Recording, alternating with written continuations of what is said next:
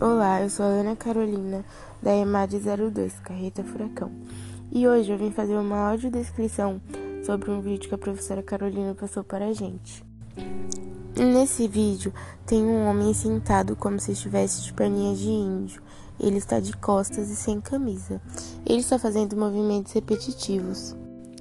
Esses movimentos fazem com que ele movimente as mãos e os braços, subindo as mãos na altura da cabeça e descendo até os pés. Existe um estilo de LED nas costas dele. Esse LED vai da cabeça até as costas. As luzes estão totalmente apagadas, fazendo com que esse LED se destaque.